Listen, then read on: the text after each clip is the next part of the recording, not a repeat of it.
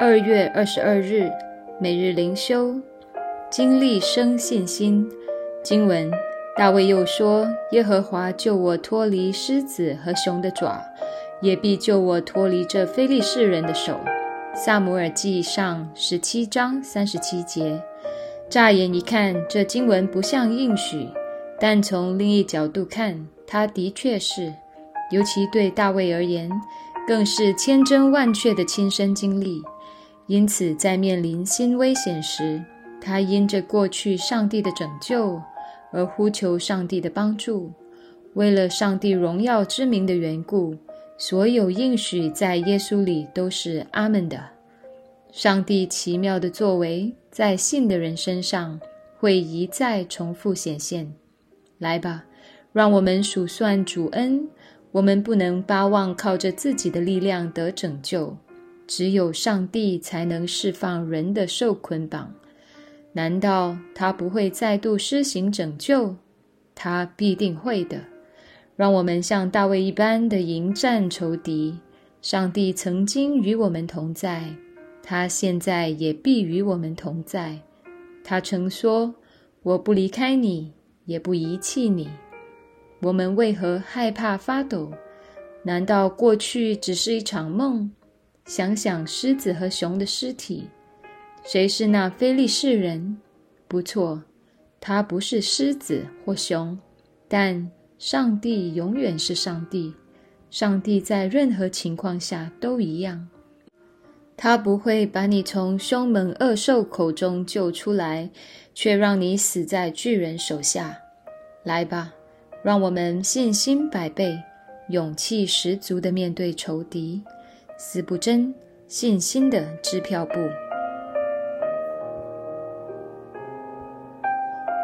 每日读经耶利米书三十二到三十三章。里约的主，如果你的家乡即将面对战争的威胁，你会在此时选择购置土地吗？这是一个极其违背常理的事情。但是却在耶利米书三十二到三十三章中发生了。当然，这一个决定并非来自人的心意，而是来自上帝的吩咐。耶利米书三十二章的背景是西底家作王第十年，也是尼布甲尼撒王作王第十八年。当时的形势已经万分焦急，对犹大国极其不利。尼布甲尼撒的巴比伦军已经取得大部分胜利，并且有不少以色列人已经被掳到巴比伦。从后世的角度来看，一年以后，耶路撒冷城就沦陷，落入巴比伦之手。尽管在本章圣经中，耶路撒冷城还没有沦陷，但各种迹象已经表明这里即将失守。在这国家存亡的年份中。耶利米奉耶和华的启示预言耶路撒冷城的未来，说这城必将落入巴比伦王之手。西底家王对此极其不满，并且将耶利米囚禁。然而，殊不知上帝其实借着这样的方式保护了耶利米，使他在城被围困时免得落入敌手。与此同时，上帝给了耶利米一个完全不合情理的命令。就是去购买一块战争之地。战争的预言是耶和华上帝赐下的，然而购买战争之地的吩咐也是耶和华上帝发出的。这看似矛盾的两件事同时发生在耶利米生命中，而当上帝吩咐耶利米去做这件奇怪的事情时，他立刻就去做了。其实耶利米心中并非没有疑问，但是疑问归疑问。信心归信心，尽管满腹疑问，但这丝毫不影响耶利米顺服上帝的吩咐去购买这块地。这就是信心。信心并非毫无根据的盲目相信，而是不计代价的完全顺服。耶利米的行动就是对信心最好的诠释。当人们听到耶利米要购买一块毫无价值的土地时，可能会有许多人嘲笑他。但是他却仍然执行。还记得挪亚在全地不曾下雨的情况下，在陆地上建造一艘方舟吗？那同样也是信心的表现。在顺服的遵行上帝吩咐之后，耶利米带着敬畏的心向上帝寻求答案。三十二章十六节开始，耶利米先是宣告了上帝的主权与大能，表明他对上帝权柄的顺服。然后到了二十四节，他说：“看哪，敌人已经来到竹垒，要攻取这城。”他诚实地说：“主啊，我相信你所说的话，你所说的话都已经成就了。这座城已经在加勒底人手中了。所以你的旨意究竟是什么呢？你为什么要我购买这块即将沦陷的土地？”耶和华在慈爱中回应了耶利米的祷告。三十二章二十六到三十五节，上帝的回答大意是：耶利米，你说的没错。这座城和这个国家即将完全沦陷在加勒底人和巴比伦王尼布贾尼撒之手，这是我的心意。我定义要审判犹大百姓，因为他们远离我，背叛我。然而，这并不是我向犹大百姓所存的终极旨意。在这之后，我将拯救他们，招聚他们，使他们从各地回归到这里来。而这就是我吩咐你购买这块土地的最终心意。因此，来到三十二章第三十六到四十四节，上帝重申了在未来将使犹大国复国的应许。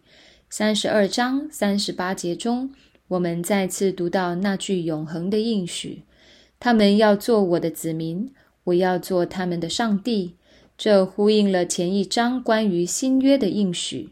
再往前，则与大卫之约、摩西之约，乃至亚伯拉罕之约相联系。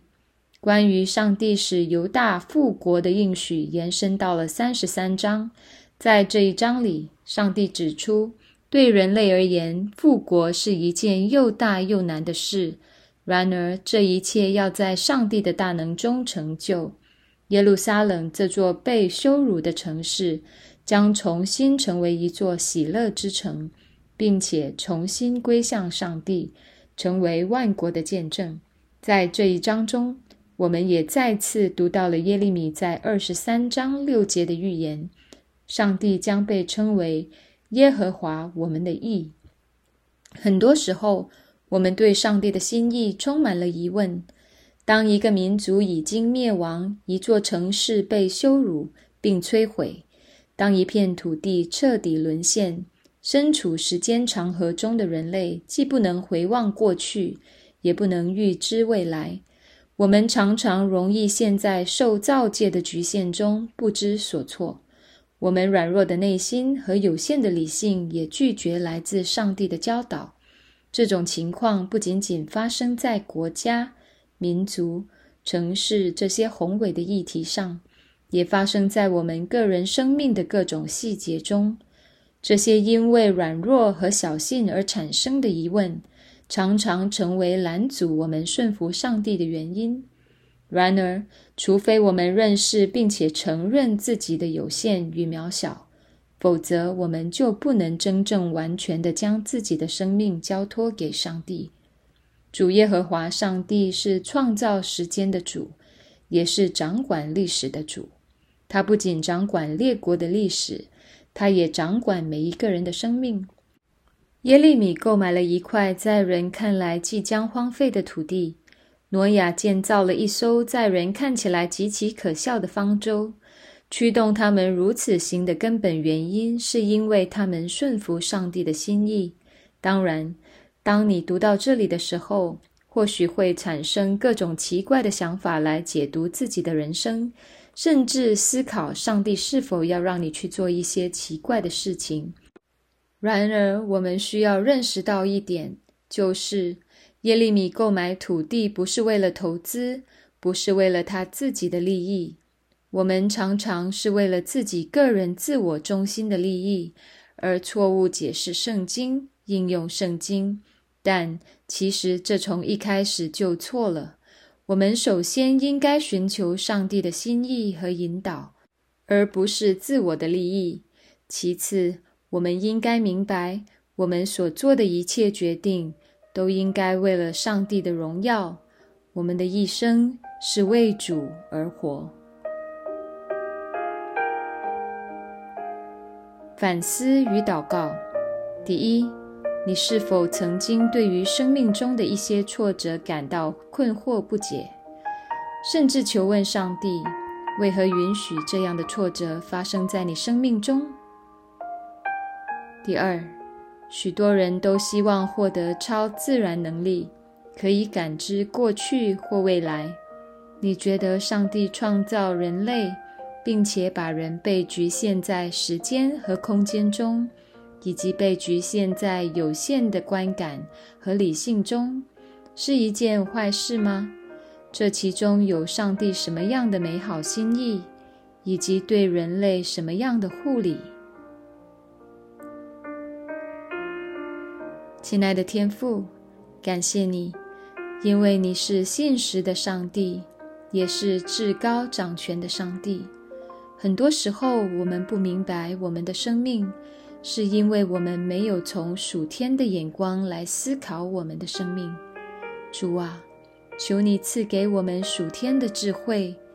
我们不知道明天，但我们知道你掌管着明天，因此我们就将我们前面的道路完全交托在你的手中。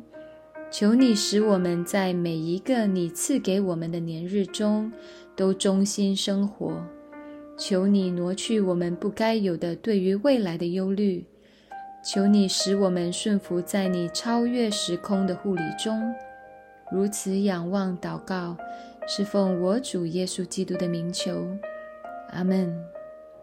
以上读经分享与祷告来自杨文浩传道。